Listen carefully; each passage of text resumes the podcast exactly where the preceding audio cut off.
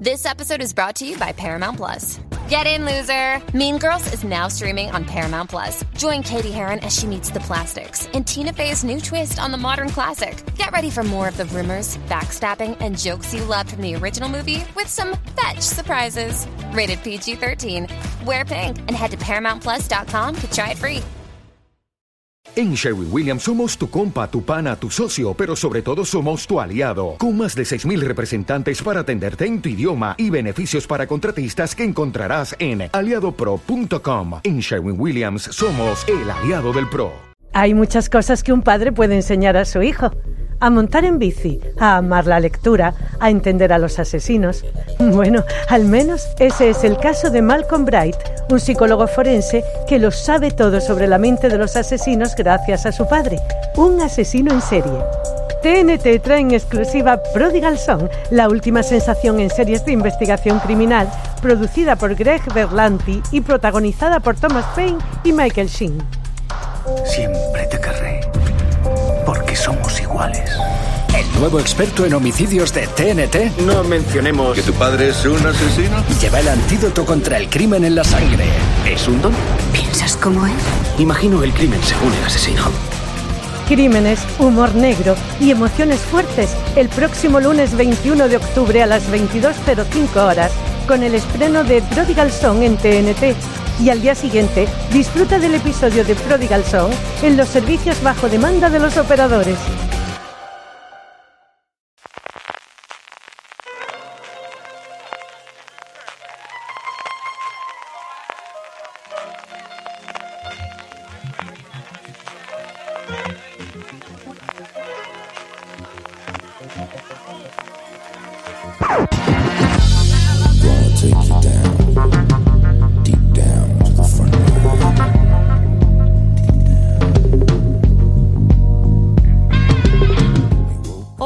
Y todas, bienvenidos a Fuera de Series Review, el programa de Fuera de Series donde cada semana analizamos, comentamos y debatimos sobre nuestras series favoritas.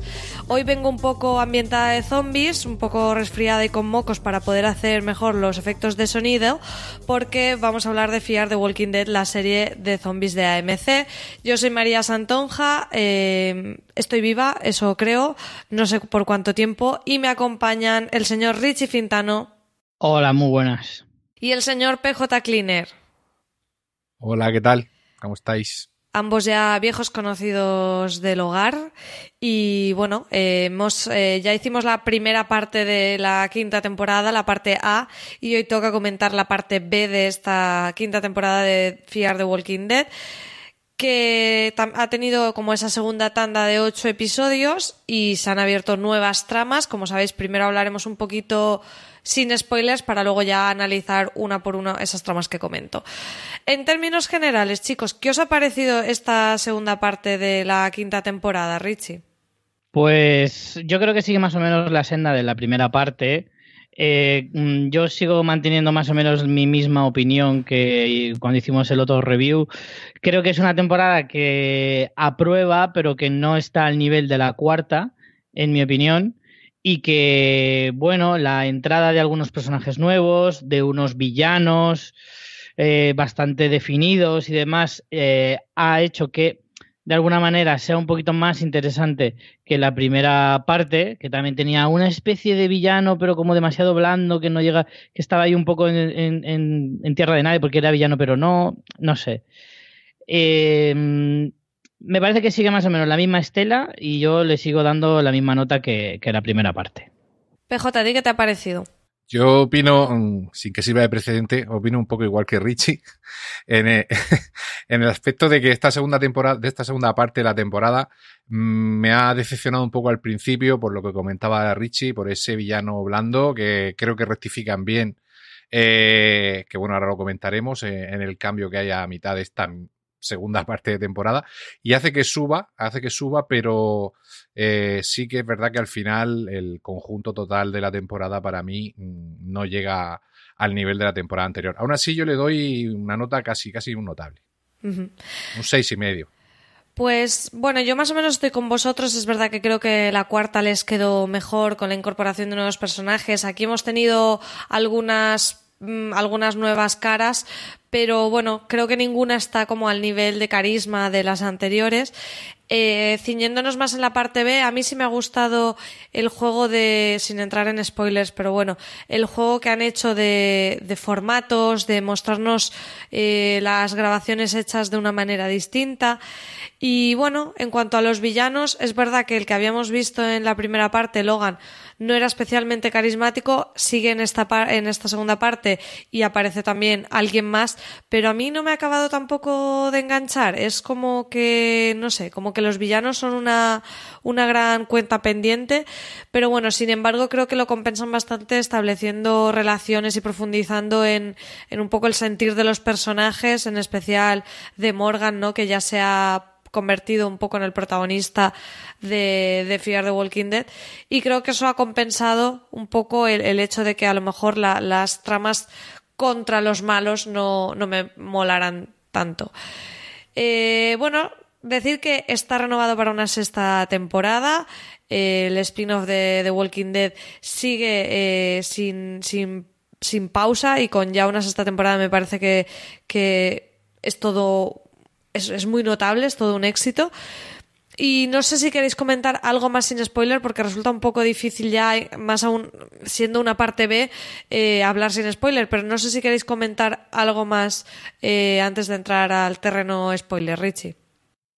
Sí, yo haciendo una pequeña reflexión de hacia dónde va la serie y con la eterna comparativa con, por supuesto, con su serie madre de Walking Dead, yo creo que una de las cosas que le falla a Fear de Walking Dead a estas alturas de la serie, ¿vale? Porque a lo mejor es algo que en temporadas anteriores sí que lo trabajaba más, le falta un poquito de terror, me parece a mí. Creo que The Walking Dead precisamente está ahora en un punto que se está volviendo cada vez más terrorífica, donde el miedo eh, corre un factor muy, muy importante dentro de la trama de la serie eh, y The Walking y Fear, sin embargo, se ha convertido en una especie de, de, drama wannabe, así un poco, porque es todo ese punto de vamos a hacer el bien, vamos a ayudar a la gente y todo eso.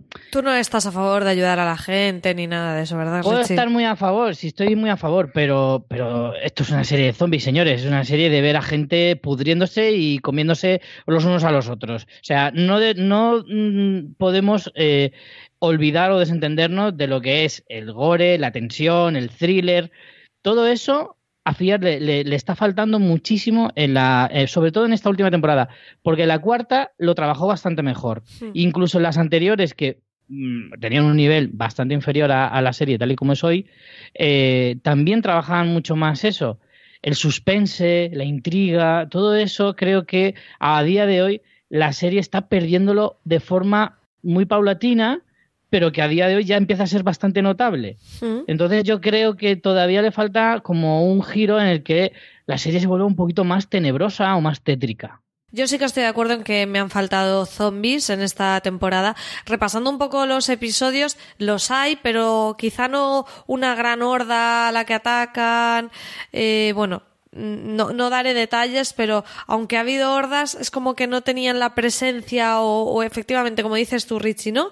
Ese, ese aura de, de, miedo, parece que las pastoreen y a veces a mí eso me, me chirría un poquito. PJ, ¿alguna cosita que tú quieras añadir antes de entrar a los spoilers? Yo estoy de acuerdo con vosotros, pero creo Hay que, que ver que gusta parte... que estamos de acuerdo todos. Sí, sí, pero, pero con, con, con un pero. O sea, yo creo que forma parte de, de una transición en la historia. Yo creo que ellos han intentado, eh, nos han intentado mostrar esa intención de ellos de, reconstruir un poco todo, de ayudar a la gente. Eh, y yo creo que todo eso que echamos en falta, que esta temporada ha sido como más pausada en el aspecto de, la tensión y, y, la acción y el terror, como decía Richie, yo creo que todo eso llegará. Es decir, recordemos que la serie madre también ha tenido temporadas más aciagas, más tranquilas, eh, donde ellos han ido moviéndose, buscando eh, otros objetivos y, han sido más flojas en ese aspecto. Yo creo que, que estamos en una, en una, nos han presentado una intención, una trama eh, que yo creo que acaba aquí y que a partir de ahora eh, la cosa va a cambiar y creo que nos puede dar la próxima temporada mucho de lo que se ha echado en falta en esta. Sí, yo creo que en contraposición sí que hemos ganado en una ambientación como muy particular, ¿no? Eso que ya veíamos con esos tonos anaranjados. Richie, recuerdo que tú lo has comentado muchas veces, ¿no? Esa, esa dirección de arte, sobre todo en la temporada anterior, con los tonos naranja, muy sureño, muy, muy de frontera. Aquí directamente nos hemos metido prácticamente en un western y sí que me parece como muy interesante. Sobre todo yo destacaría de esta temporada esa apuesta visual, tanto por el western como por el formato documental que creo que le ha, que le ha sentado bien como, como experimento quizá, pero bueno, que, que sí que iba ligado a la narración que nos contaban. Eh, bueno, yo no sé si habremos soltado algún spoiler, espero que no, pero para poder hablar libremente vamos a escuchar la sintonía y ya entramos en el terreno con spoilers.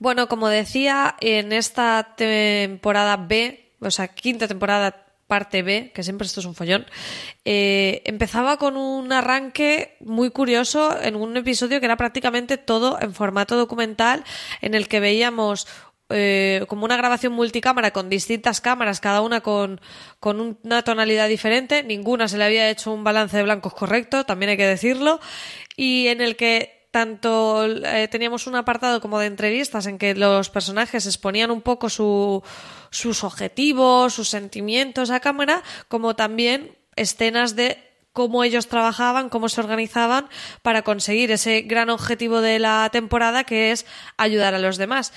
Eh, a mí me gustó, pero sin embargo fue uno de los episodios más criticados. No sé, Richie, a ti qué te pareció. Yo siempre soy partidario de, de coger y hacer algo original eh, un episodio de, vez en cuando. no, no, digo ni siquiera que sea uno por temporada, pero que sí que de vez en cuando les dé por hacer eh, experimentos, que pues unos salen mejor, otros salen peor, pero por lo menos yo les valoro la intención y el intentar ser un poquito originales. También hay que ser un poquito consecuentes con eso a, a nivel espectador y decir, jolín, pues por lo menos están intentando hacer cosas nuevas. A mí ese episodio probablemente no será de los mejores de la serie ni de la temporada, pero sí que me gustó, me pareció que, que, podía aportar algo más, que no era muy gratuito el hecho de hacer un episodio todo a cámara al hombro, todo a cámara como si fuera un una especie de reportaje y que además podía darnos como una visión un poquito más cercana de todos ellos. Volviendo y, y quería hacer un inciso en lo que decías antes de lo del western. Eh, para mí hay una cosa particular y muy fundamental en esta temporada que le da ese toque western y es la banda sonora. Fijaros que hay banda sonora de Webster constantemente, constantemente, incluso en, en, escenas en las que no hay tanta...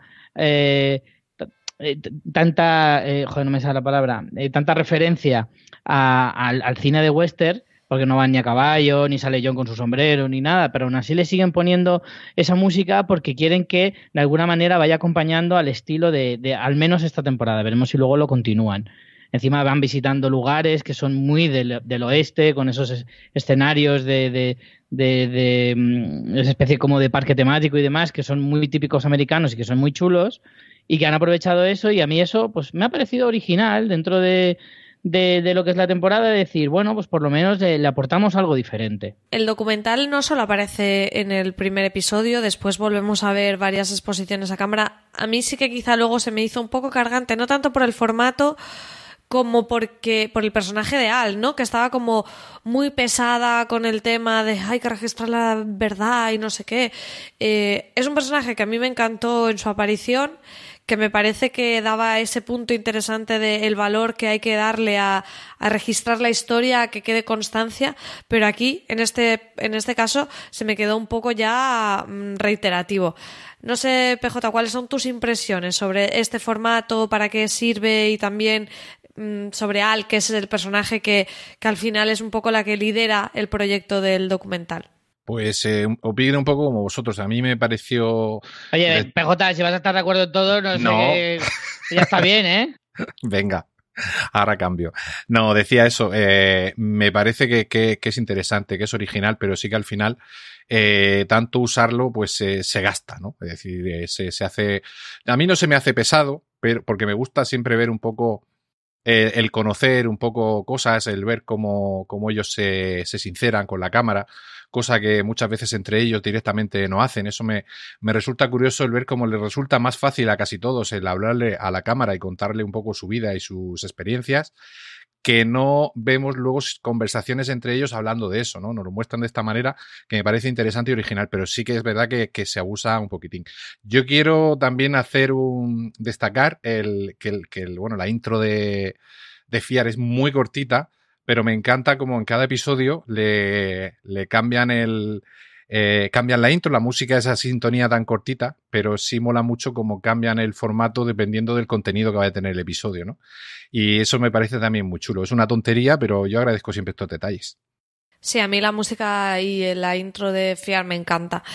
En, en, este primer episodio lo que sí que es bastante original es que más allá de ver que han utilizado este recurso del falso documental porque les apetece innovar, eh, al final de la historia tiene un sentido y es que ellos están utilizando este documental como herramienta de marketing prácticamente dejando cintas en los diferentes puntos de las gasolineras como una manera de expandir su mensaje, de que más personas puedan contactar con ellos y, y conocerles, ¿no? Es ese es el final del episodio, creo que es el 8, ¿no? Que es con el que empieza esta. No, perdón, el 9, con el que empieza esta segunda tanda, que se llama además Channel 4, Canal 4, que es ese canal que ellos dejan abierto para que la gente les contacte. Entonces, a mí sí me gustó sobre todo ese giro final cuando de repente entiendes por qué se está haciendo eso y que eso es un material que otras personas están viendo y que ellos utilizan eh, a modo de publicidad eh, para su proyecto.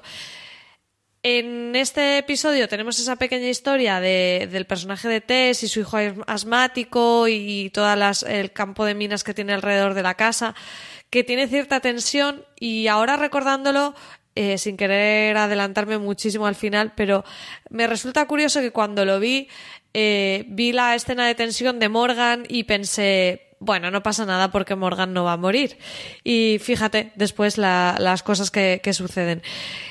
No sé qué, qué os pareció ¿eh? a vosotros ese giro de que al final fuera una herramienta de publicidad y también aprovechando cómo se introduce a la persona que está viendo ese vídeo en el final del episodio, que es el personaje de West, este chico mm. que, que, bueno, que al final tampoco ha tenido un gran papel en la temporada, pero que aquí se nos, se nos introduce Richie.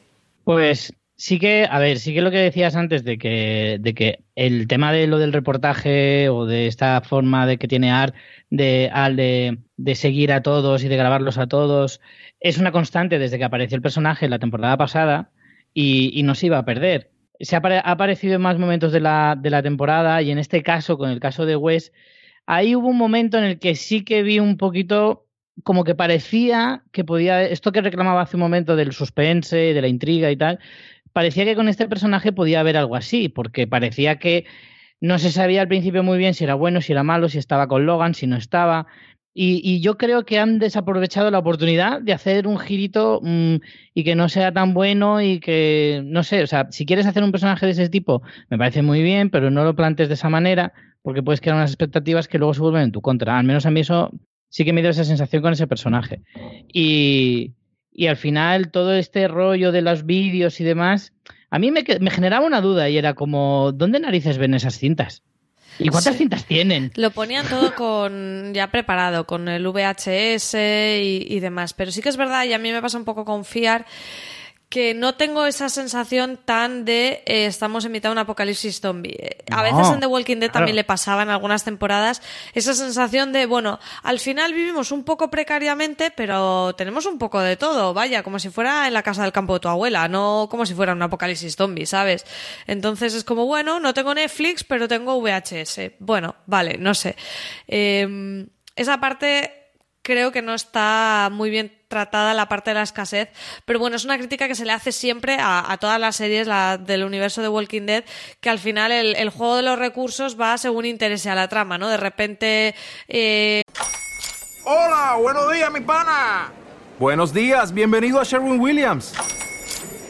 ¡Ey! ¿Qué onda, compadre? ¿Qué onda? Ya tengo lista la pintura que ordenaste en el ProPlus app. Con más de 6.000 representantes en nuestras tiendas listos para atenderte en tu idioma y beneficios para contratistas que encontrarás en aliadopro.com. En Sherwin Williams somos el aliado del PRO. O'Reilly Auto Parts puede ayudarte a encontrar un taller mecánico cerca de ti. Para más información, llama a tu tienda O'Reilly Auto Parts o visita oreillyauto.com.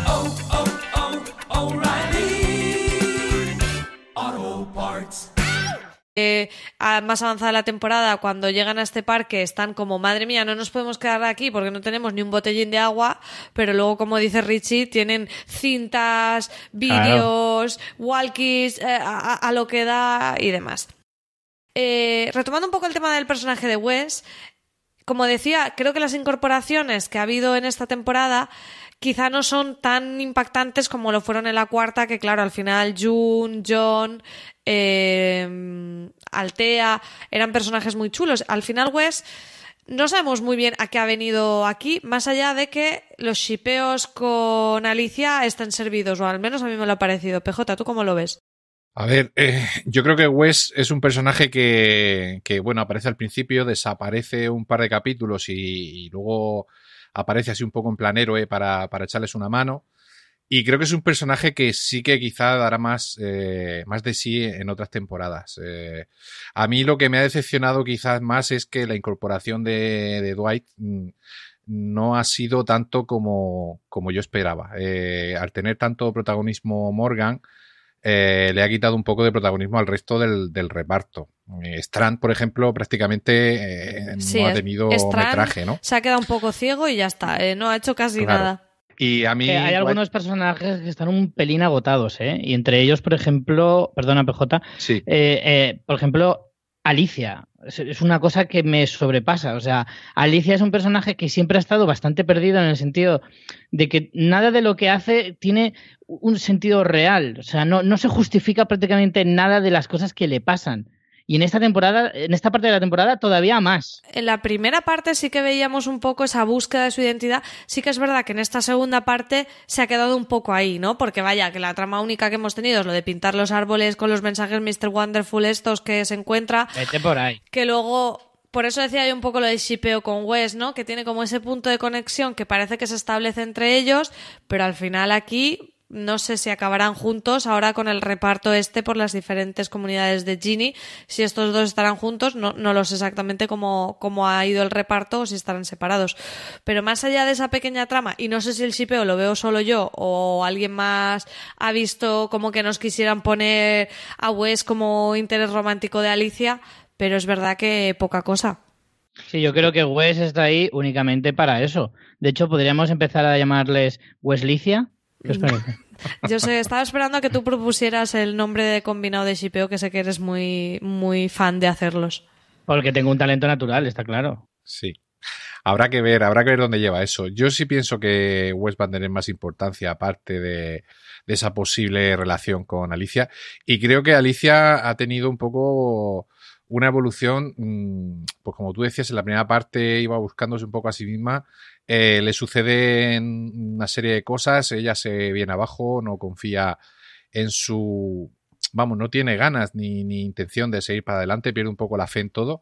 Y yo creo que esa fuerza y esa fe la recupera en el capítulo final. Y yo creo que Alicia va a volver a ser un, personaje importante. Eh, falta ver eh, cómo encajan si al final eh, termina la serie como parece, o sea, la temporada, mm, el final es el que parece, cómo resurgirán el resto de personajes y, y ver qué importancia le dan a cada uno. Porque, eh, como decíais, Morgan se había convertido en el protagonista. Yo sigo confiando en que aparecerá Madison y lo salvará, pero bueno. Sigues teniendo fe en eso, ¿no? No sé. Yo sí, yo sí. ¿Cuántas temporadas Madre van a pasar hasta que asumas que Madison no va a volver? La máxima de las series de televisión es si no ves morir a la- al actor, está vivo, ¿no? Bueno, la verdad es que molaría un, una Madison rollo Mad Max de repente, con, la, con media cabeza rapada y ¿Sí o no? así muy Claro. loca. Eh, hablabais también del personaje de Dwight. A mí es, es verdad que queda eclipsado por Morgan, pero a mí sí me ha gustado ese recorrido que él ha hecho buscándose a sí mismo y sobre todo el papel que tiene en el último episodio, ¿no? Eh, en el penúltimo y en el último, cuando él es uno de los que decide que, que él no va a aceptar volver a vivir bajo la tiranía de nadie, que él ya lo ha vivido y eso al final hace alusión claramente a Negan, eh, de donde él viene en The Walking Dead. Y, me gusta que sea la voz de, de, de, esa sensatez por la experiencia, ¿no? Y que diga, es que vale la pena antes morir que eso otra vez. Pero bueno, eh, creo que el camino, es como que el camino de redención quizá ha sido muy rápido en Dwight y ahora es, ¿qué, nos va a aportar? ¿Sabes? Como que ya se queda un poco sin objetivos, como, bueno, ya estoy redimiendo mis pecados y, y ahora qué, Richie. Yo estoy un poco con PJ, me parece que es un personaje que se ha diluido un poquito, que ha dado menos de lo que podíamos esperar de él, eh, teniendo en cuenta el tipo de el tipo de papel que tenía en The Walking Dead. Aquí me parece que tiene como un papel que está uno o dos escalones por debajo del que tenía en la otra serie. Al menos esa es mi sensación. Y, creo que, a ver, si no empiezan a darle un poquito de caña al rollo de buscar a su mujer, verdaderamente es verdad que no pinta absolutamente nada. O sea, podría llamarse Dwight, podría llamarse eh, Lorenzo Lamas, si quiere. O sea, es que realmente no, no aporta nada eso a la historia. No, no le está afectando en absoluto a la trama en general con los demás. Entonces yo creo que es una. es El personaje de Dwight, como no empiece a, meterse un poquito en ese rollo, que parecía que en algún momento iba a hacerlo cuando se fue con John a buscarla y tal. Pero no se le ha dado prácticamente nada de, de protagonismo a esa trama y creo que es el objetivo real que tiene el personaje. Todo lo demás son distracciones. Eh, quiero comentar al hilo del tema de Dwight. Eh, yo creo que la mujer de Dwight, de una manera o de otra, su trama eh, con, con, la mujer se cerrará ahora que van cada uno a una de estas poblaciones de la Hannah Montana. ¿Crees que, que no se la van a encontrar? Sí, yo creo que la encontrarán o sabrán qué ha sucedido con ella. Yo creo que eso lo van a cerrar ahí. Uh -huh. Más personajes que tenemos es el del rabino Jacob, que aparece en escena, un personaje bastante curioso, con fe, con una, bueno, con una fortificación que se ha hecho en, la propia sinagoga y que no sé a vosotros, pero a mí me recordaba muchísimo a Gersel en su granja con todos sus feligreses guardados en, en una salita, eh, bueno, pues esperando a como una muerte más definitiva. Y, y, parece como que a Charlie, el personaje de Charlie, tienen que hacerle como una, un vínculo con cualquier adulto. Eh, pasa con Jacob y luego pasa con Daniel Salazar. A mí me parece que encaja más la relación con Daniel que con Jacob. Pero bueno, en cualquier caso, es un personaje así curioso. A mí siempre me parece interesante. En The Walking Dead tenemos un cura, pues aquí tenemos un rabino, ¿no? Esos personajes más místicos que pueden aportar otra visión a lo que está sucediendo, más espiritual, puede estar interesante a mí me gustó el episodio que se le dedicó a esta trama y me sorprendió cuando de repente vi que se había unido a la comunidad y es verdad que luego tampoco ha hecho demasiado, más allá de oficiar una boda de gentiles, como dicen, pero, pero creo que es un, sí que es un personaje que no ha explotado aún, pero creo que puede estar bien y que puede estar por, por venir cosas interesantes. Eh, PJ, ¿a ti qué te ha parecido el rabino Jacob? Me parece que la relación con Charlie tiene mucho sentido. Charlie es una chica que, que estaba muy perdida, que, que, venía con aquellos maleantes que, que, sacaron a Madison y a los demás del estadio. Y yo creo que ella siempre ha buscado también un poco por el tema de la muerte de, de Nick, el, un poco la redención. En, cierto, en cierta parte, porque es una niña al fin y al cabo, y yo creo que rabino le ha servido como apoyo espiritual, eso que tú decías que siempre en The Walking Dead esa parte religiosa espiritual aparece, y luego obviamente Salazar es el que eh, a pesar de lo duro que es, a pesar de saber, sabe, que nosotros sabemos las cosas que, es capaz de hacer, de lo frío que puede parecer en determinado momento, sí que ofrece esa sensación de, paternidad, ¿no? De, acogimiento. Y yo creo que por eso tan, buena relación que ha tenido ella con, estos dos personajes. El rabino a mí me gusta, el actor es un personaje que, ya vimos en House, que vimos en Radio Donovan y en un montón de series.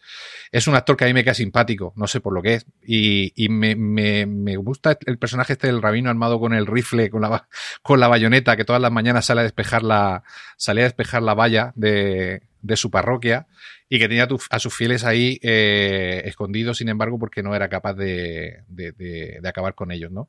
Y yo creo que es un personaje que en, en, la próxima temporada también creo que va a ser importante. Me da la sensación de que nos han presentado unos cuantos personajes nuevos para renovar un poco el reparto y aunque no le han dado a ellos, estos personajes, todo el peso que nosotros quisiésemos, creo que sí que lo veremos en la próxima temporada. Es mi sensación. A mí lo que me sucede es que me parece que al final eh, ese buenismo de Morgan, ya lo hablamos en la parte A, ese objetivo vital de Morgan de ayudar a los demás se ha convertido en cierta manera en el objetivo de todos los demás porque cada uno busca redimirse por alguna cosa, ¿no? Alicia eh, por haber perdido a su madre y quiere como un poco estar a su altura, Dwight por todo el pasado terrible que, que lleva. June y John es más una búsqueda también de un hogar y de ayudar a los demás. Todos tienen un poco esa misma historia, lo cual está bien como grupo, pero me parece que deberían tener un poco misiones secundarias, ¿no? Como si estuviéramos jugando a rol o juegos de mesa. Me parece que a veces muchos te quedas como diciendo, bueno, ¿cuál es el objetivo de Wendell y Sara? Más allá de estar ahí para ser un poco el alivio cómico. Les falta un poquito, un poquito eso, en mi opinión.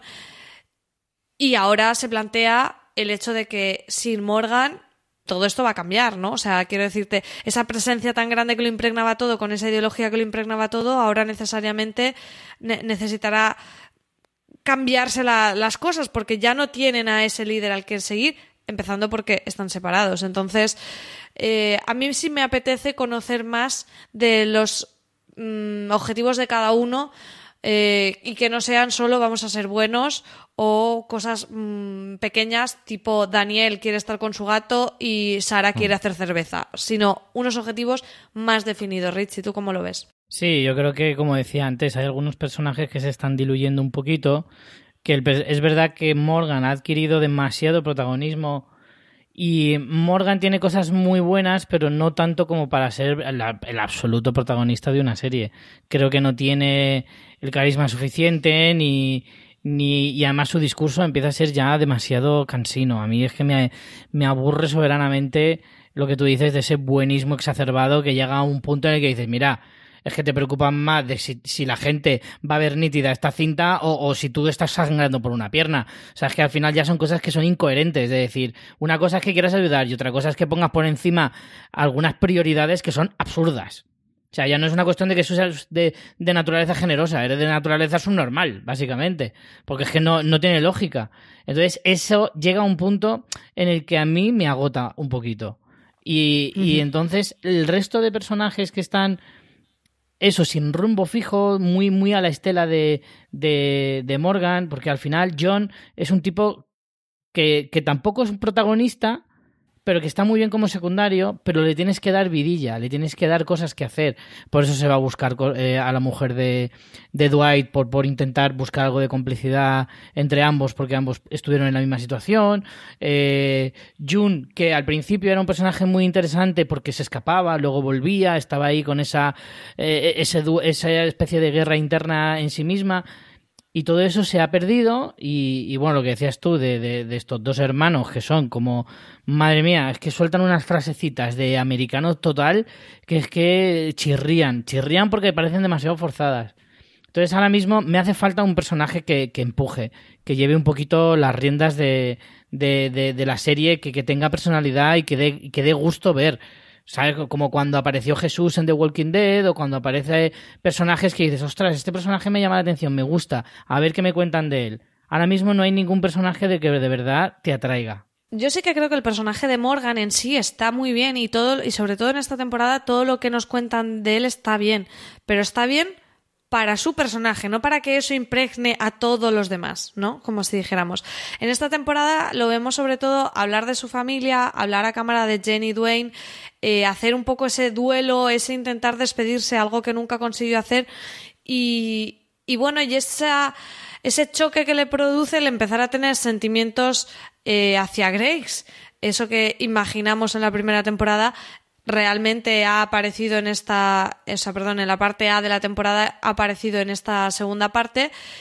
Eh, con un episodio incluso dedicado a ellos en exclusiva en el centro comercial, donde vemos esa relación de complicidad entre ambos y que bueno, que, que eso le hace también a, a, Morgan plantearse si quizás es el momento de despedirse en cierta manera de, de ese gran dolor que tiene con la pérdida de, de su mujer y de, y de su hijo.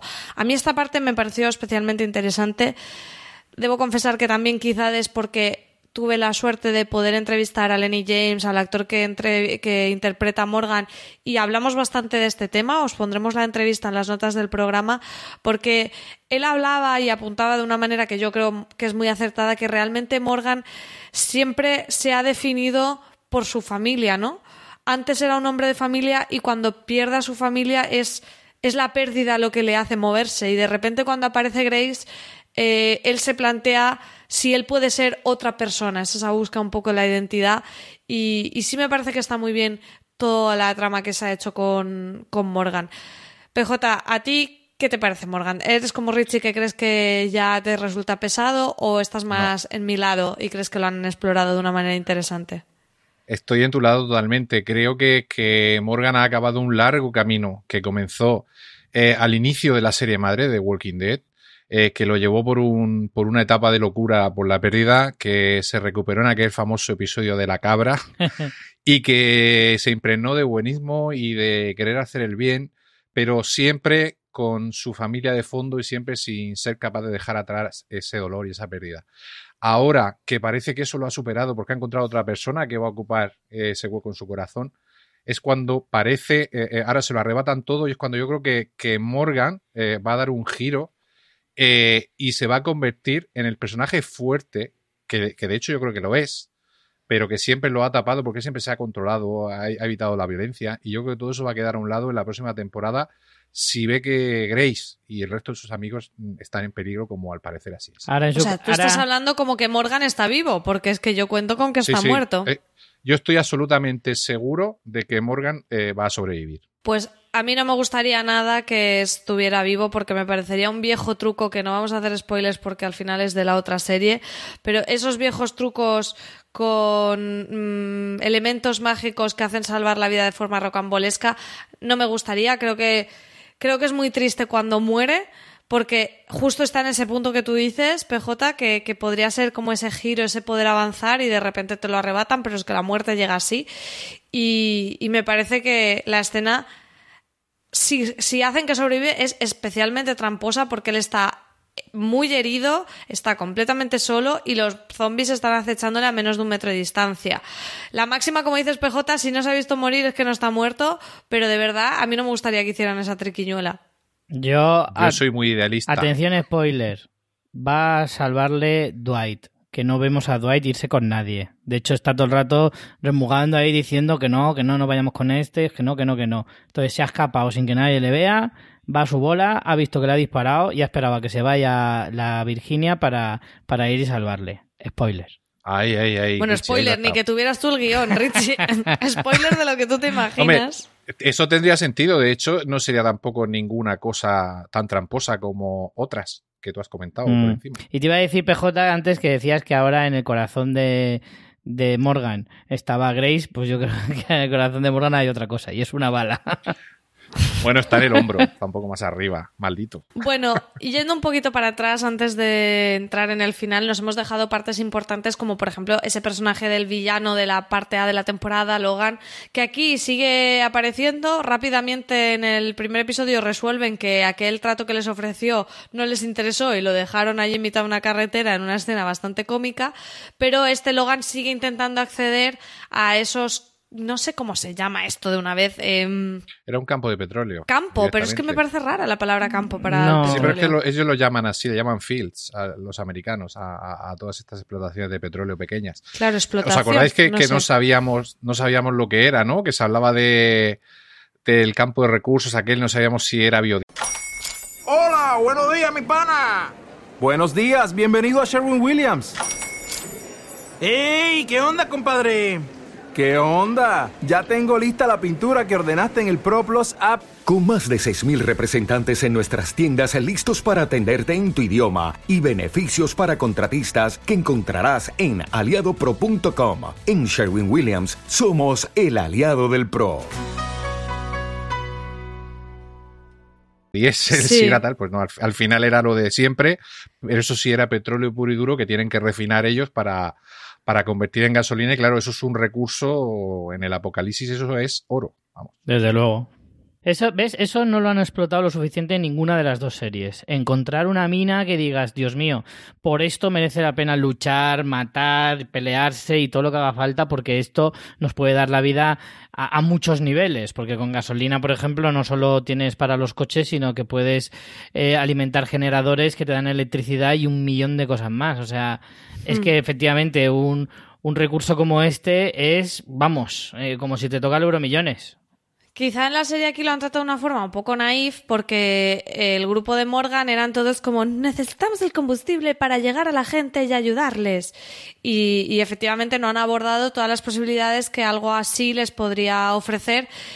Y tampoco Logan, que parece como, es que lo quiero yo, es que lo quiero yo, pero poco más, no tiene como un discurso muy desarrollado.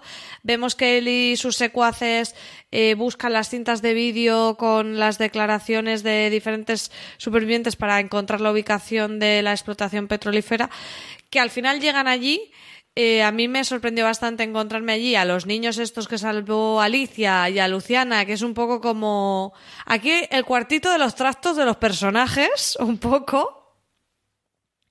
Y, y, bueno, y tenemos ese momento un poco mm, de clímax de, la, de esta historia de Logan en el que de repente hay otro grupo, eh, eso, ese grupo de, de, sacado de un western capitaneado por Ginny, Virginia, que, que, quieren hacerse con todo, que son poderosos, que tienen muchos recursos, que parece que pudieran ser una nueva versión de lo que hace Morgan con los suyos, de ayudar a los demás, con la, mm, el pequeño detalle de que realmente eh, lo que hacen es utilizar a las personas igualmente como recursos. No se quedan con aquellos que no les aportan nada, con los que son débiles, con los que no, no tienen nada que ganar con ellos y además separan a, la, a los grupos para que no puedan rebelarse y, y, y, demás. Entonces, bueno, es un grupo bastante interesante. Aquí está esta nueva villana, ni corta ni perezosa, se carga a Logan y básicamente tenemos el reemplazo de un villano con otro, tal que así, en una escena. Y, y, se abre esta nueva, esta nueva historia en la que realmente el grupo de Morgan eh, ya no lucha contra Logan, que pudiera ser más o menos un igual, sino contra una fuerza mucho más poderosa que, que, les presiona y de la que además no acaban de entender bien las intenciones. Por un momento pueden pensar que no es tan mala idea unirse a ellos, aunque, aunque la cosa no pinte demasiado bien. ¿A vosotros qué os ha parecido esta nueva villana y este grupo, cómo se nos presentan? ¿O a qué conclusiones habéis sacado también de sus intenciones? Porque a mí me parece que muy, muy claro no queda todo, Richie. Sí, efectivamente, yo creo que hay no, o no está bien explicado o se, han o se han querido guardar demasiadas cosas para la próxima temporada de cara a este grupo. En primer lugar, no sé, no, parece que, que, sean una red tan importante como la han descrito, en el sentido de dice que tiene 800 personas a su cargo, que están en distintos asentamientos, que cada uno funciona de forma independiente, pero que todos van siguiendo una misma filosofía, que es la suya, que es la de una dictadura tal cual. Ella decide, ella elige, todos obedecen, punto y final no sé, me parece como para ser algo tan contundente explicado de esta manera, eh, ves a una chica con una sonrisa, en primer lugar, muy perturbadora, porque me inquieta mucho la, la cara de esta chica. Sí. Eh, pero por otro lado, ves a una chica que no infunde ningún miedo, o sea, no es un Nigan de la vida, ni un no sé, no, no a mí sí, no. como que no sabes cómo ha llegado a ese, a ese rol de poder, ¿no? No es que como no que lo, no sepa, acabas de entender. es que, es que no me lo creo.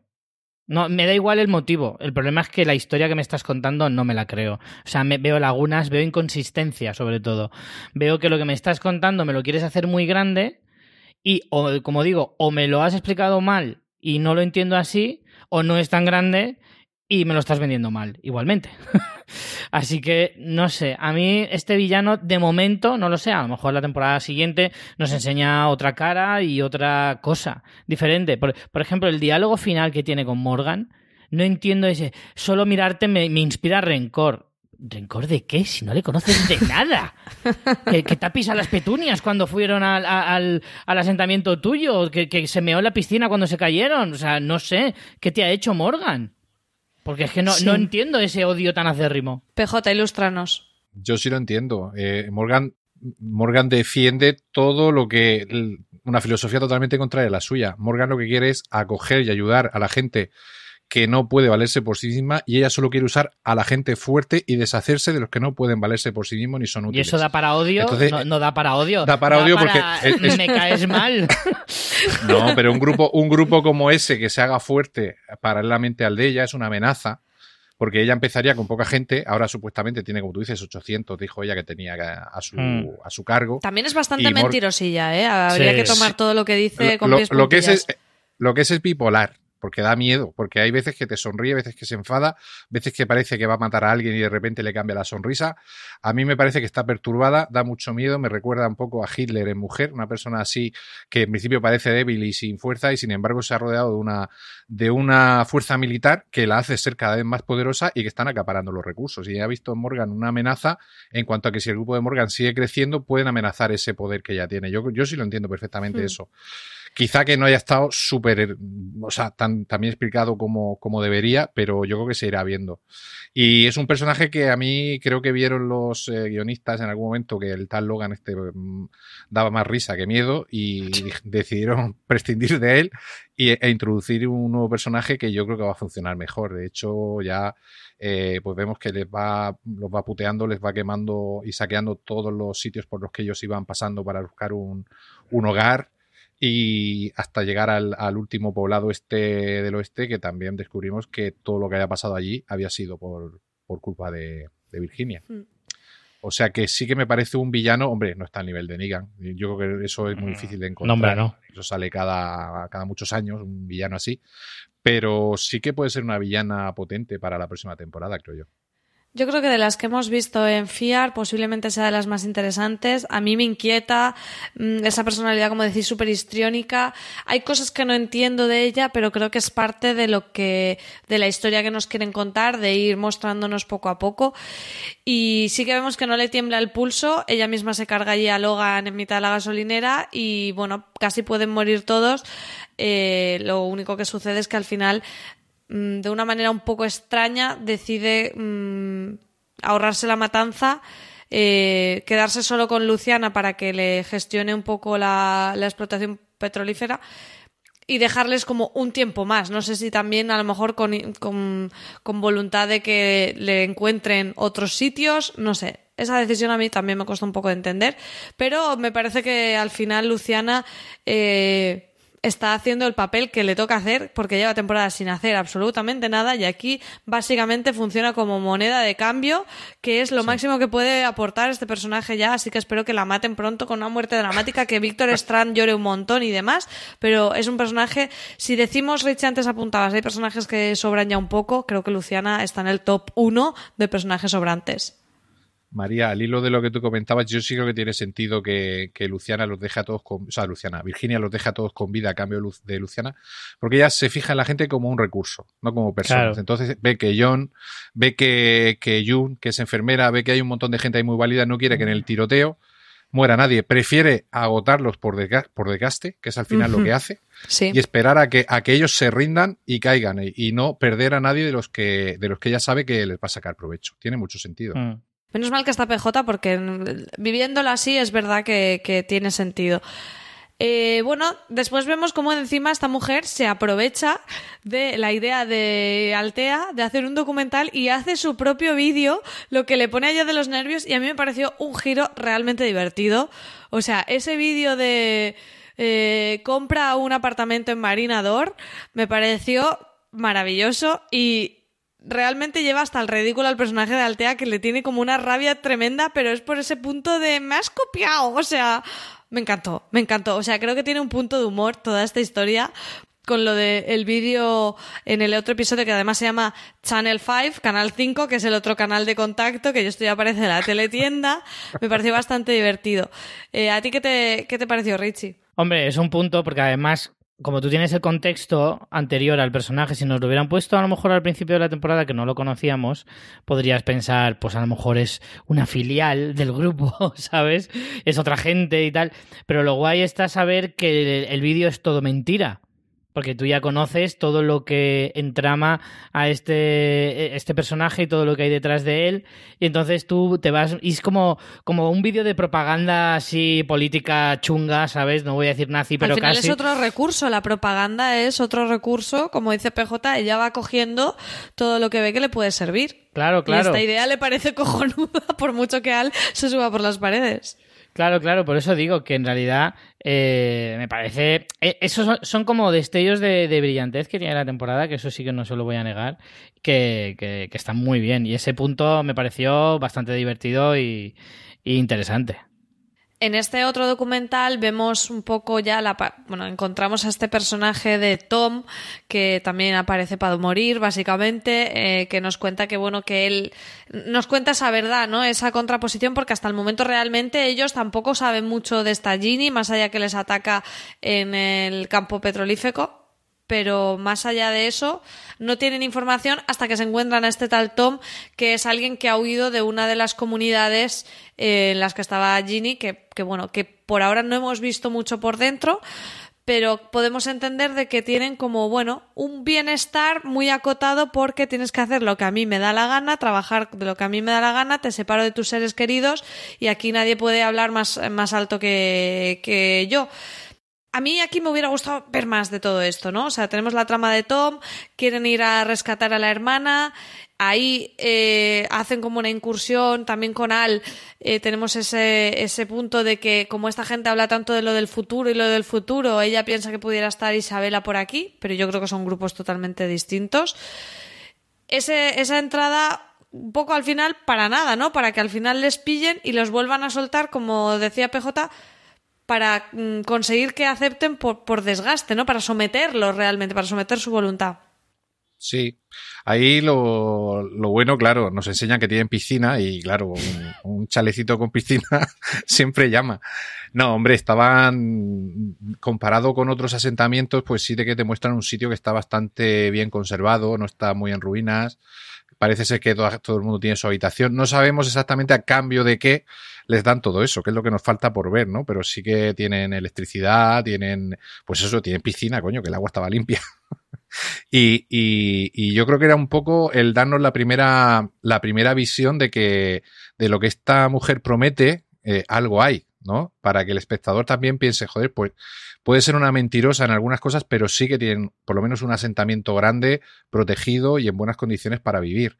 Y en el fondo a ella le viene bien, y yo creo que por eso suelta a, a Morgan y a Al y les dice dónde están ubicados todos los demás asentamientos por si quieren indagar y ver si es cierto para que lo vean y se convenzan de que donde mejor van a estar es con ella, con Virginia. Hay que hacer un poco de salto de fe con el tema de la piscina, pero, pero vale. Eh, a mí lo que me, me, da un poco a pensar y sobre todo paralelismos con lo que ya hemos visto en otras comunidades, en otras series, es que efectivamente tengan todo esto pero no para todo el mundo, sino para esa clase privilegiada de, de, la comitiva de Virginia y demás, mientras que los demás pues estarán mmm, más o menos con unos recursos mmm, para sobrevivir y ya, mientras estos se aprovechan. Es un poco lo que veíamos con Negan, que teníamos una cúpula directiva que era la que se llevaba siempre lo mejor que se encontraba. Entonces, bueno, sí tengo muchas ganas de ver cómo, cómo se va a explorar todo esto.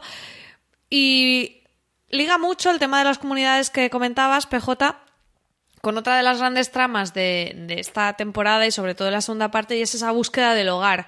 Está especialmente representada en los personajes de John y June, porque ambos quieren formar un, hogar, con el tema de también la pedida de matrimonio que tuvimos en, la, en el final de la parte B, ese concepto de crear una familia, ¿no? De, no ser individuos que vamos sueltos. Y June especialmente tiene como esa consigna todo el tiempo de ser como la responsable de encontrar ese hogar, también responsable de Charlie el tema de la, del hogar está muy muy presente y a mí sí me gustó, ¿no? Porque eh, ves que con el convoy son bastante funcionales, que es la manera también que les ha permitido de ir recolectando a gente, pero que también llega un punto en que eso se agota y necesitan asentarse en algún lugar. John y June son dos personajes muy interesantes y a mí me parece guay esta trama que les han dado de la búsqueda del hogar, aunque bueno, como siempre me hubiera gustado verlos un poquito más, Richie. Y es que el problema es que creo que le dan una trascendencia demasiado eh, no sé cómo decirlo, o sea, como eh, demasiado trascendental, mejor dicho, todo lo que, todos estos objetivos que le dan, como lo de pintar los árboles de Alicia y esto que mencionas de, de June, lo dice como si fuera una, un- algo vital, es decir, es que si no, no puedo seguir viviendo y creo que al final es un dramatismo que creo que no ayuda mucho en ese sentido. A mí no Hombre, me... yo comparando la parte, o sea, creo que es más lógico lo que busca Jun de tener un lugar donde establecerse y que la gente esté segura y se siente un poco responsable de la seguridad que la chorrada de pintar los árboles de Alicia. Bueno, Me parece sí, sí, que desde luego. es que lo de Alicia se lleva el premio gordo. Sí, pero me refiero a que, no sé, al final eh, es que veo dramas por todas partes, ¿sabes? Es todo dramas, todo dramas, pero no hay, no hay acción, no hay lo otro que mencionaba antes. Igual estoy un poquito pesado hoy con el tema, pero es que de verdad que me, me escama un poco en esta parte de la temporada y de la serie el hecho de que nos da mucho la turra con ciertas cosas, que, que la búsqueda de Jun es lógica, sí, pero que es un poco tremendista, un poco también. Porque al final... Yo, más que por tremendo creo que es un poco por lo que hablábamos antes de que necesitan más objetivos. Porque si tuvieran otros objetivos o otros objetivos secundarios, más allá que ayudar a los demás o, o, mm, buscar un hogar, que al final tiene cierta relación, eh, necesariamente al compartir más de un objetivo en un mismo personaje, no se vería tan tremendo ese único que tienen, porque tendrían otro más. ¿Sabes Claro. lo que quiero Sí, decir? Sí, sí, sí, yo estoy de acuerdo. Porque es que al final el único objetivo que todos tienen, que es lo de vamos a ayudar a los demás, es que se agota muy rápido y lo están estirando demasiado, me parece a mí. Porque al final tú piensas, bueno, pues si quieres ayudar a los demás, también puedes pararte en un sitio e intentar, pues, buscar a gente y traértela a ese sitio. Y oportunidades han tenido. Eh, de hecho, Charlie eh, encuentra la sinagoga e intenta convencerles de este es un buen sitio para vivir, porque no nos asentamos aquí y que lo tenga que decir una chiquilla de, de 14 años y que los demás no sean capaces de verlo, es un poco decir, es que no, no Bueno, tenéis pero no cabeza es tan tampoco. buen sitio, ¿eh? Porque al final se infesta de zombies y por eso se tienen que ir. O sea Pero que es cuestión tan buen de- sitio, tan buen sitio no era. Es cuestión de organizarse bien. Se llena de zombies porque lo tendrán mal organizado. Sinceramente. Vaya, un poco de organización y se soluciona. Pues claro, hombre. Hombre, aquí queda patente el paralelismo con el western que comentabais al principio. Precisamente es como una caravana hacia el oeste, hacia la tierra prometida.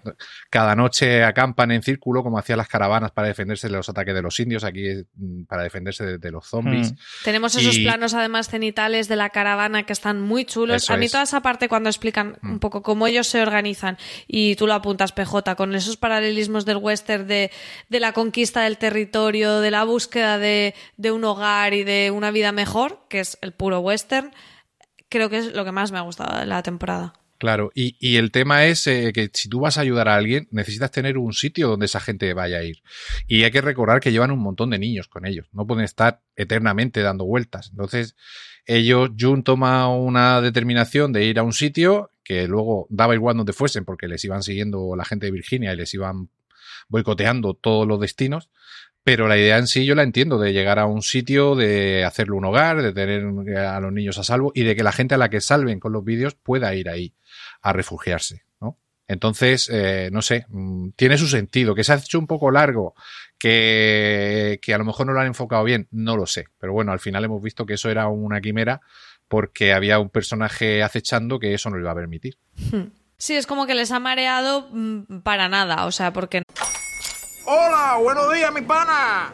Buenos días, bienvenido a Sherwin Williams. ¡Ey! ¿Qué onda, compadre? ¿Qué onda? Ya tengo lista la pintura que ordenaste en el ProPlus app. Con más de 6.000 representantes en nuestras tiendas listos para atenderte en tu idioma y beneficios para contratistas que encontrarás en aliadopro.com. En Sherwin Williams somos el aliado del PRO. No, no, como dices, PJ, o sea, desde el episodio en el que apareces resulta bastante claro que no, que las cosas no van a quedar así. Sin embargo, ellos ven en este humbug, esto se pronuncia rarísimo, Humbugs Gulch, eh, Sí. este, para mí, el mini Hollywood Almería, eh, un posible hogar y realmente me encantó, ¿no? Porque eh, Richie y yo lo hemos comentado muchas veces. Mola muchísimo en este tipo de, de series que te presentan un mundo posapocalíptico ver las posibilidades de diferentes asentamientos y es verdad que este está muy bien escogido porque tiene, eh, tiene una pequeña fortificación, tiene diferentes espacios y todo está ambientado en el 1800 con el tipo de recursos limitados que se tienen en esa época que es muy similar a las condiciones de vida que tienen ahora. Sí. Sí, además eso, ellos iban buscando un sitio que tuviese agua, tiene el río cerca, uh -huh. y a partir de ahí eh, establecerse como hacían los colonos en, en, América al principio, es decir, buscaban un sitio cerca del agua y a partir de ahí agricultura, caza y a prosperar. Y es un poco lo que les queda también, porque las ciudades son inaccesibles y todas las zonas grandes están infestadas y ellos buscaban un sitio así, o sea que no era tan descabellado, pero pasa lo que pasa. La verdad es que creo que es un sitio que les daría mucho juego, porque eh, ya en la serie hemos visto algunos asentamientos que han funcionado bastante bien, como el hotel, el estadio y demás, la hacienda eh, o el rancho, o sea, es que han tenido un montón. Y, y este en concreto al ser muy acorde con el resto de la temporada y el, y el, y el barniz ese de Western que le quiere dar la, eh, el canal a la serie, eh, pues creo que encajaba perfecto y era una muy buena forma de haber terminado la, la temporada. Probablemente no sea un recurso agotado. Yo sospecho que, que, cuando se solucione un poquito la trama entre, entre el grupo de los buenos y esta nueva villana, probablemente regresen a ese, a ese pueblo abandonado y a lo mejor se sienten ahí como una nueva Alejandría, lo cual estaría bastante bien. Yo optaría por esa, por esa opción. Sí, puede ser que sea el, el, que sí sea ese hogar soñado, como dice June, que de repente mm, en este final se ve truncado. Dicen, bueno, quizá me equivoqué, pero tenía toda una sensación muy mesiánica de, ese, de esa llegada al lugar. No me parece casual también la aparición del rabino. Y quizás sí lo sea, pero como dice Richie, después de pasar un montón de problemas que veremos en la próxima temporada. Cuando llegan a Humbugs Gulch, que me he propuesto pronunciarlo, eh, ven que está infestado de zombies, no saben exactamente qué ha pasado y más adelante averiguarán que efectivamente este grupo que vivía ya allí se rebeló contra Virginia y esto es lo que recibió. También que Virginia miente porque primero es como que, bueno, se han muerto ahí porque no había recursos y no te vas a poder quedar, cuando es mentira porque averiguan que efectivamente sí que había agua. Y, y bueno, es importante porque se dan cuenta de de lo que pasa en realidad, ¿no? De que Virginia realmente nunca les va a permitir asentarse, que esta gente intentó luchar y perdió y que ellos realmente no tienen los recursos para luchar contra Virginia, por lo que se debaten entre si llamarla o no para aceptar sus condiciones. Es como muy triste, es muy muy bajona, pero a mí me gusta porque porque deja la situación en un punto muy interesante, aunque antes de esa rendición hay como un último intento de, de, de, conseguir su objetivo con este plan de guiar a los zombies con los caballos, que es un poco lo que yo me refería, de, que son hordas que no dan mucho miedo porque al final los están casi pastoreando. Sí. Y ese plan se trunca por la presencia de Luciana, que ya digo yo que está aquí solo para estorbar porque vaya que es que no, no pinta nada y encima les fastidia el plan. Richie. Sí, ahí es, es, fue un coitus interruptus total, porque al final tú piensas, jolín, yo, yo nada más llegar a las, al pueblo este y lo ven lleno de zombies, digo, joder, tampoco será tan difícil sacarlos del pueblo, eh, exacto, pastoreándolos exacto. un poquito, como tú dices, y, y, quedarte ahí. No creo que sea un drama tan enorme como para tener que rendirte ante la, la villana No en solo es que los saquen, sino que los quieren usar contra claro. ella. O sea, Morgan dice que sea un poco dos por uno. Claro, porque claro. si no, aunque lo saquen, ya han asimilado que la otra no les va a dejar en paz. Entonces el plan es un poco eh, las dos cosas.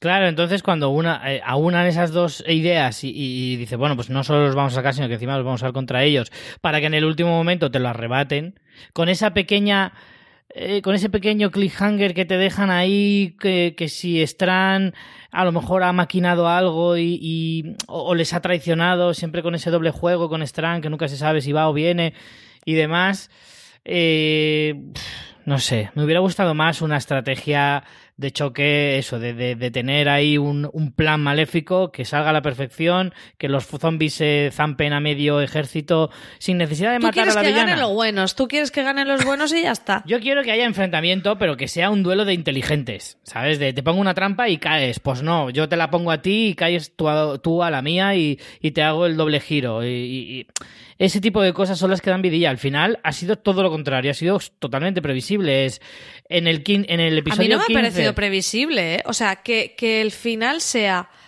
que, pues... que al final se tienen que rendir, me parece bastante original y aunque mm. es muy desolador, o sea, me gusta el hecho de, mira, es que en la vida no siempre se gana. Fin. O sea, Sí, a mí me ha gustado el final bastante. Walking Dead y Fear Walking Dead te dan mucho de eso, de al final no siempre se gana, eso está claro y eso es, eh, es de, incluso de aplaudir. Pero en este caso te venden en el episodio 15 una cosa y tú esperas que en el episodio 16 haya un giro y al final no hay giro que valga. Porque es que le di, vamos a poner una trampa y en el último momento, no, no la hacemos. Es como, ¿en serio? Bueno, ya se sabía que no iba a salir bien porque Rick siempre que intentó pastorear a los zombies en The Walking Dead le salió Sí, mal. Yo cuanto, vi, en cuanto vi que iban a sacarlos, digo, algo va a pasar.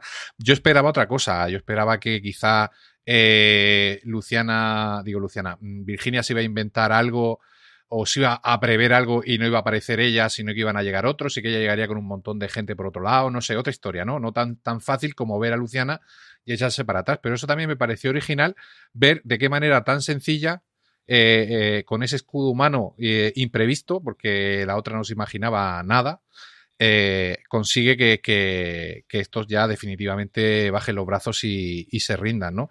Incluso a punto de morir Dwight y, al final tienen que tirar a los zombies por los toboganes acuáticos del agua park de- del río para, para evitar eh, males mayores. Pero bueno, Yo creo que esto del plan truncado es un poco eso, el que ellos realmente se rinden porque saben que lo han intentado hasta el final, se han agotado absolutamente todas sus opciones. Antes de, de que llegue el grupo de Virginia, eh, me encanta ese momento de, bueno, aún podemos vivir como queríamos vivir durante 25 minutos, o sea, y, y de verdad, lo de la boda bien, porque tiene un sentido de, bueno, que es algo muy simbólico, pero Alicia pintando tablones, ¿de verdad? Sí, ¿Tus todo- 25 y todo minutos querías eso- hacer eso? Y todo eso antes de que lleguen ellos que debe- de- debían ir, venir empujando el furgón blindado, porque si ellos han podido ir con los zombies hasta allá, que los zombies precisa- correr precisamente no corren. Se han ido hasta un prado. Han visto al ladito a los malos. Han perdido la estrategia. Se han vuelto a casa. Les ha dado tiempo a casarse, pintar unos tablones. ¿Y los otros qué narices estaban haciendo? No porque les dicen eh, dónde están los vehículos y creo que luego les llaman para que vayan ya. No, les llaman antes de que vayan a por los vehículos. Sí. Ah, porque tardan un rato en, en ponerlos en marcha y arrancar el. Sí, de hecho explican algo de que eso. Víctor lo Mm. que hace es precisamente darles instrucciones sobre el blindado para Sí. ganárselos un poco. Como decíamos, no sabemos si mm, porque está mirando mm, para salvarse él o para ganarse su confianza y como le dice al final a Alicia, será más fácil derrotarlos desde dentro. Por cierto, lo de Alicia tiene también sentido, lo de las pinturitas. Vosotros habéis hecho senderismo y sabéis que deja las marquitas esas para marcar el sendero por la sierra. Y yo creo que Alicia lo que hace es el, el caminito hacia el sitio para que la gente que, que vea las señales y las va siguiendo llegue al final al poblado. Yo no creo que sea por eso. Sí, sí, puede tener sentido, pero que al final el único objetivo sea ese de Alicia me queda muy cojo. Pero, pero bueno, a mí, Richie, por buscarle algo a la chica, buscarle una utilidad, Sí. hombre. Sí, por hacerle un favor, quiere decir. Claro. Bueno, tenemos esa boda eh, oficiada por el rabino Jacob, bastante bonita, en el que además Dwight les da a June y a John las alianzas de Sherry y suyas, porque, bueno, es una manera también de cerrar ese punto de búsqueda, de decir, porque Virginia parece que le insinúa que sabe algo de su mujer y él no quiere que eso lo usen como un arma contra él. ¿Qué os pareció esta escena de la boda con incluso cancioncita y demás? Bueno, pues mm, hay que decir que mola mucho que, que Salazar cante, porque ya sabemos que Rubén Blades en realidad es también actor, o sea, cantante, aparte de actor. Eh, ya canta en otro episodio junto con, con Grace. Sí. Y, y es muy bonito cuando se ponen a cantar y luego cuando el, el sol ilumina el altar, ahí donde están ellos y tal, es una escena muy bonita. Yo creo que, que un poquito de, de que algo les salga bien en ese caos, en ese momento de rendición, de, de- de hundimiento que tienen, ese momento de felicidad, yo creo que queda muy bien. Sí, pero no está, para mí no está bien escogido el momento. O sea, está guay Joder, que... Richie. No, Richie no perdona una olla. ¿eh? escúchame, verdad. escúchame. Entiendo, o sea, me gusta que se casen y que hagan ese momento y lo que tú dices, que de vez en cuando un respiro a los personajes y a los, a- y a los espectadores tiene que haber. Pero para mí no es el mejor momento cuando estás a punto de, de, de o rendirte o pelearte con una tía que no tiene ningún tipo de escrúpulo a la hora de cepillarse a Precisamente. gente. Claro, yo creo que precisamente lo hacen Precisa- para- por eso, para que después una la despedida. despedida sea más dramática Claro. todavía. Tú piensas que John y June pasan su noche de bodas separados, o sea, eso es súper trágico. Esas separaciones que luego vamos viendo una a una, que sabéis cuál es la que más me impactó a mí, ¿no? Os lo podéis imaginar, la de Daniel con su gato. La del gato. Es que eso claro, me pareció el sumum de la crueldad. Yo pensaba que Daniel le arrancaba la cabeza al hombre ese ¿eh? y se liaba allí. Hay escenas eliminadas del gato llorando. De hecho. Y bueno, tenemos a Wendell con Sara, a Charlie con Daniel, a Alicia y a. Esas separaciones que, como digo, no nos dejan entrever eh, cómo quedará la composición de cada uno de los personajes en cada una de las comunidades, si es que van a varias comunidades. Todavía no tenemos nada de información de esto. Y ese final al que ya hemos hecho varias alusiones con el enfrentamiento entre Ginny y Morgan que a mí me pareció un cliffhanger brutal porque yo no esperaba para nada que Morgan muriera o al menos que quedara en una posición tan tan vulnerable y yo desde luego voto porque muera. PJ ha dicho que cree que está vivo, vivo Richie. ¿Tú qué opinas?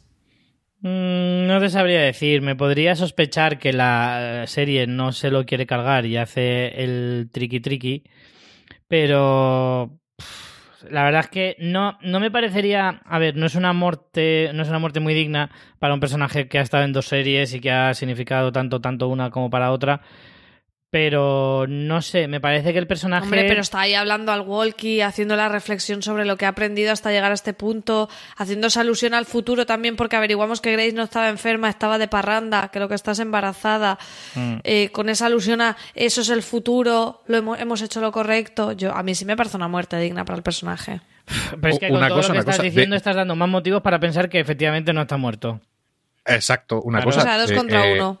¿De quién está embarazada Grace? No, del, ma- Del- del maromo radiactivo, ya lo dijo. Claro. Ah, por eso digo, por eso digo, porque que yo sepa, Morgan y ya no todavía. No, joder, pero si apenas ha cogido de la mano.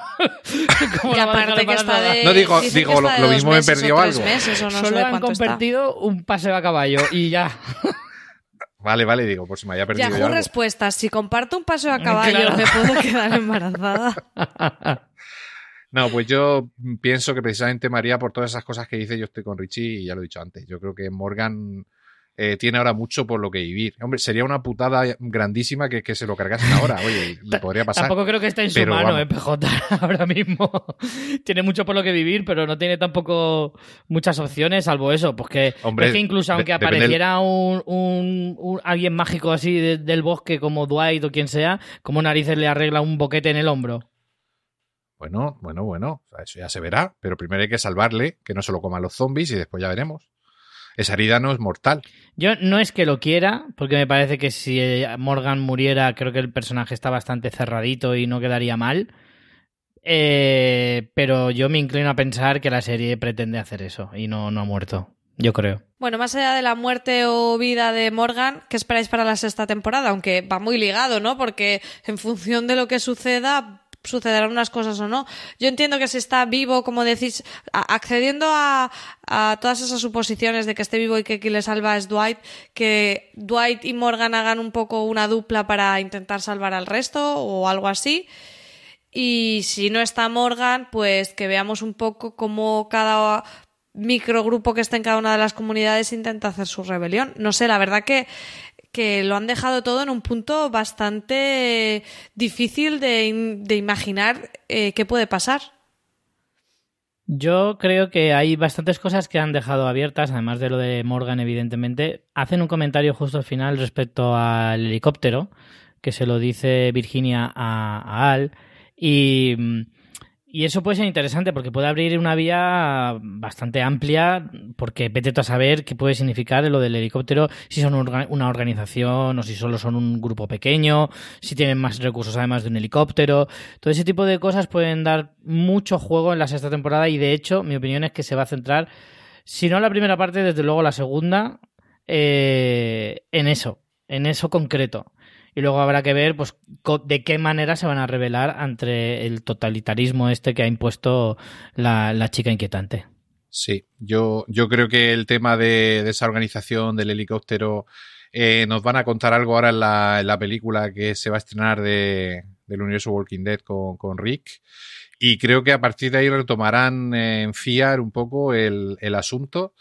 Y también creo que se, siguiendo yo mi paralelismo con el, con el nazismo, yo creo que se establecerá un grupo de resistencia eh, a, esta, a esta secta o a este grupo de Virginia y que será liderado desde fuera por Morgan y por Dwight. Vaya película estamos en un momento. Oye, ¿Eh? a mí me gusta, eh. yo se lo compro. Si Pero tiene que vivir Morgan, que ¿con sea al menos para eso. ¿Con quién va a hacer esa Hombre, ya, porque hay, hay más gente en el mundo y aparte... Joder, pues gente que no conoce a Virginia, de- probablemente. Ya, pero dentro, de, dentro del grupo ya encontrarán alguna manera de comunicarse con, con los sitios donde están los compañeros, donde está John, donde está Strand, donde está Salazar. Y yo creo que irán creando ahí un movimiento para, para, pues para alzarse contra, contra ella. Si no, no tendría sentido. Quiero decir, algo tiene que hacer. Claro. Bueno, pues ahí quedan vuestras apuestas para la próxima temporada. Vamos a cerrar ya aquí el review de la quinta parte, mm, no, quinta temporada, parte B de Fear the Walking Dead. Eh, Es muy sí largo, que ¿eh? Es que Muy es largo, el- larguísimo. el- el título es muy Es largo. muy difícil. Pues esperad el año que viene con, con el, con el otro spin-off que hay. Ya menudo lío de, de nombres. Sí que os recomendamos que vayáis a la página web a leer esa entrevista a Lenny James, que creo que es bastante interesante sobre su personaje. También tenemos la crítica que he hecho yo de yo misma del cierre de la temporada y muchísimo comentario, noticia, artículo, todas las noticias sobre el spin-off que comentaba PJ, de Walking Dead y demás en Fuera de Series. Ahí tenéis todo el contenido. Chicos, muchas gracias por repetir conmigo para comentar Fear the Walking Dead, Richie. Un placer, como siempre. Y a ti, PJ, también por ilustrarnos, que había cosas que no habíamos entendido. Menos mal que estabas aquí. Yo como soy más viejo, pues veo cosas que vosotros. Encantado de estar aquí otra vez, María. Gracias. Y a todos vosotros, muchas gracias por habernos escuchado. Podéis continuar oyendo podcast de fuera de serie, suscribiéndoos a nuestro contenido en Apple Podcast, en iVoox, en Spotify o en vuestro reproductor de confianza, buscando fuera de series. Y por supuesto, más información y artículos en fuera de series.com. Chao.